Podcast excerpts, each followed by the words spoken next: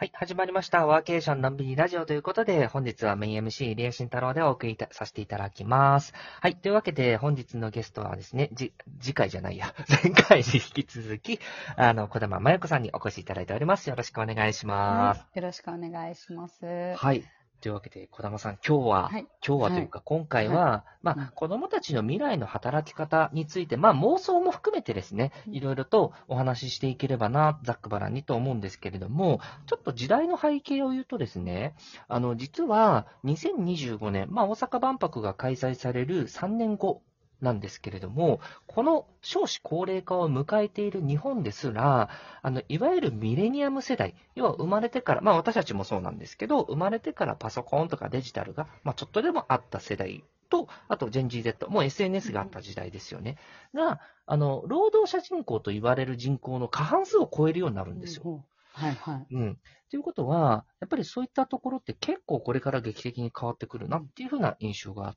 て、まあ、そういう中を踏まえたときに、今の子供たちが、じゃあ大きくなった時ってどんなね、まあ、ほぼ妄想だと思うんですけど、はいはいはい。うん、働き方とかっていう風な暮らしになってくるのかなっていうのをいろいろね、こう、親子ワーケーション通して話せばなと思うんですけど、なんか小玉さんなんかその辺ってなんか、こんな感じになりそうだなとか、なんかそんな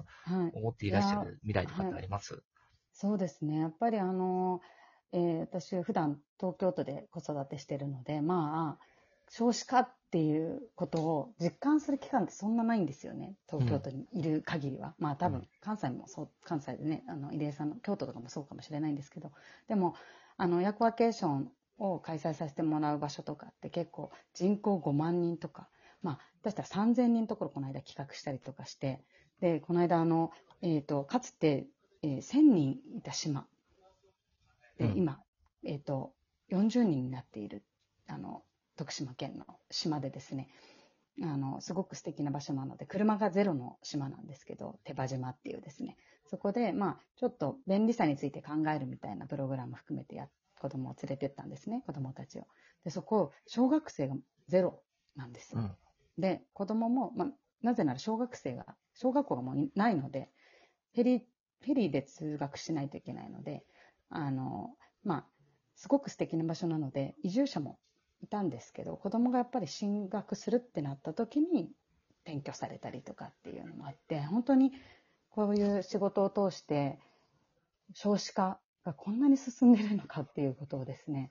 1000人この島にいたんだとか、もう小学校もあったんだとか、もう廃校をね、それこそ利用してワーケーションの施設とかにしたりっていうのを、まあ、多分、リエさんもすごく見ていらっしゃると思うんですけど、なので間違いなくこの少子化になってきて人口がこれ減ってくる中において、まあ、えっ、と、経済を回していくためには、一人が背負わないと、背負わないとというか、一人が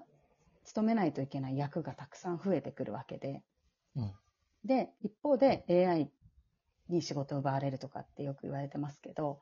そうやって人間が介在しないで済むし仕事も増えてくるわけで、じゃあ、ど、どこに人間が介在してみたいなのも考えながら、その人材最適というか、なんか、あの、を考えるわけじゃないですか。だから、そうすると、こういうスキルがあった方がいいのかなとか、まあ今結構子供ってプログラミングが必要だ、英語力だって言って、習い事とかそういうのばっか、ね、結構やってれば安心みたいになりますけど、本当にそうなのかなみたいな。うん、なんかもう。ゼロ一で結構やっぱりいつも考えさせられるなと思うんですよね。多分でうん街を運営していくために、やっぱ自治体、3000人規模の自治体とかだと、もう部署とか垣根越えてもういろんな、本当にいろんなことやってるんですよ、みんな。だからもう本当にパラレルキャリア、うんパラレルに皆さん、何でもできないとむしろ役に立たないみたいな感じになっていて。で結構なんか、都市部だと一方、プロフェッショナルな人材が必要だとか言われてますけど、AI に負けないためには。うんでも結構場所によってはゼゼネラリストの方がニーズがあるんじゃないかとか、うんうん。なんか確かに。うんうん。そんな風に考えたりしてます。そうですよね。なんかその、まあ最近僕も秋田の小菓子とかとこ行ったんですけど、小賀なんかは、本当にあの、なんだろう、もう小菓子の北側から順番に小学校がはい、あの、どんどん閉じていくみたいな感じで、なんですけど、一方で、小賀にこう新しくこう住み始めたりとか、まあ戻ってきた方とかって別に不便なんもないんですよねうん。で、むしろ、あの、チャレンジフィールドめっちゃ多いみたいな。言い方を変えると。うんうん。で正直その東京って、あの、うん。物集まりすぎてチャレンジフィールド僕めっちゃ狭いと思ってるんですよ。うんうん。うん。で、一方で、その、まあ、名古屋、福岡、大阪あたりは、それがちょっと中途半端ぐらいとかチャレンジフィールドあるな。で、ん。さらに、いろんな街とかも、いわゆる地域とかに行っていくと、その地域にまだまだ、ななんだろう、ここ欠けてる部分とか、その地域のフィールドを活用して新しいことできるとか、うん結構ね、柔軟な発想をこう、どうやって作っていくのか。うんで、そしてわ、かります。そう。で、うんだからその後は、その、まあ、地域側の問題としては、その多様な働き方をね、うんまあ、多様な働き方を押し付けるんじゃなくて、どう認めていくのかとか、給与していくのかとか、まあ、そういうところが出てくるとは思うんですけど、だから子供たちのその未来の、あの、働き方、暮らし方って、まあ、正直、じゃあ、これが絶対こうなりますとかっていうのって、ね、断定することって難しいと思うんですけど、まあ、あの僕たちの時代と比べて20年後って日本の人口ってまあ多分18%ぐらい減るはずなんで、ってことは、まあ逆に言うと、それでできることも増えれば、あのね、そのコアなこともできるようにもなっていくし、だからなんかそれぞれのね、いろんなその英語とかプログラミングとか学んだ上で、できることをこう 見つけて、もうだからもうその時代でどうなんでしょうね。なんか昭和の、なんか縦社会がうんぬんかんぬんとかって20年経ったらもう、その考えやばそうな気がするんですけどね。もう、ね、多分本当人が足りなくて、そんなことも言ってられない、もう中抜きみたいな、なんかもう、うんスピード、なんて言うんでしょう。そういういろんな、うん。な意思決定とかのスピードが速くなりそうですよね、人が少ないってことは。そうですね。だから、うん意思決定、もう今って正直うん世界なんか意思決定遅い会社すごい嫌だみたいに言われてるんですよ。うん、う。うんん。だから例えばそのインバウンドとかでも、日本の会社が台湾に出張して、表敬訪問するだけですごい台湾の会社から嫌われるみたいな。うんなんでかっていうと、ここで話したところで何も決まらない。持ち帰られるから。うんはいはいはい。だったらここに決められる人来いよっていうのが海外の考え方なんですよね。そうですよね。うんで今なんか日本でも、なんかちょっとそうなりつつあるじゃないですか。うん例えば、はいはいうん、僕らみたいな、ね、フリーランスとかでこう動いてるときに、だから例えば大きい会社でも意思決定早かったら全然いいし、あ、そうですね。はい。自治体さんでもね。そう。でなんか一個一個決めるのに、なんかうん1ヶ月かかるみたいなうん。ところとか言われたら、いやもうこことはできねえなみたいにやっぱなっちゃうし、うん。だからもしかしたらそこの覚悟とかそういうのがうん、ちょっと求められるようになってくるかもしれないですね、うん一方では。そうですね。うんだからやっぱり自分で考える力、意思決定ができるっていうのは、まあ、個人のキャリアもそうだと思うんですけど、うん。やっぱり自分で考えることができる子供に育ってほしいなっていうふうに思っていて、うんで考えるってやっぱりその一個多面的にしか物事を捉えられてないと考えられないんですよ。比較できないので。やっぱり比較することで考えたりすると思うんで、だから多様な世界を見せてあげるっていうのが親ができる考える力を伸ばすことかなというふうに思っていてあのロジカルシンキングとかあの体操のああいうなんかそういう難しいあれじゃなくって あの自然とそういうのを身につけるためには。ででそこで疑問が湧くとかうん。例えばうちの子とかやっぱりいろいろ連れてってるとなんでうちの近くにはなんか川とか森とかがないのかないんだうんろうとか,、うんうんなんかそれを2年生ぐらい1年生2年生ぐらいの時に言われたりしてうん。それってそういう移動してなかったら気づかないじゃないですか。うん。そこから地形が違うのかとか、都市とね、あの、ち都市とそうじゃない、都市っていうものがあるんだなとか、そういうのに発展していったりとか、うんうん。やっぱりひ比較から、まあ、好奇心だったり考える力っていうのが育まれていくと思うんで、まあ、それはどんな時代になっても多分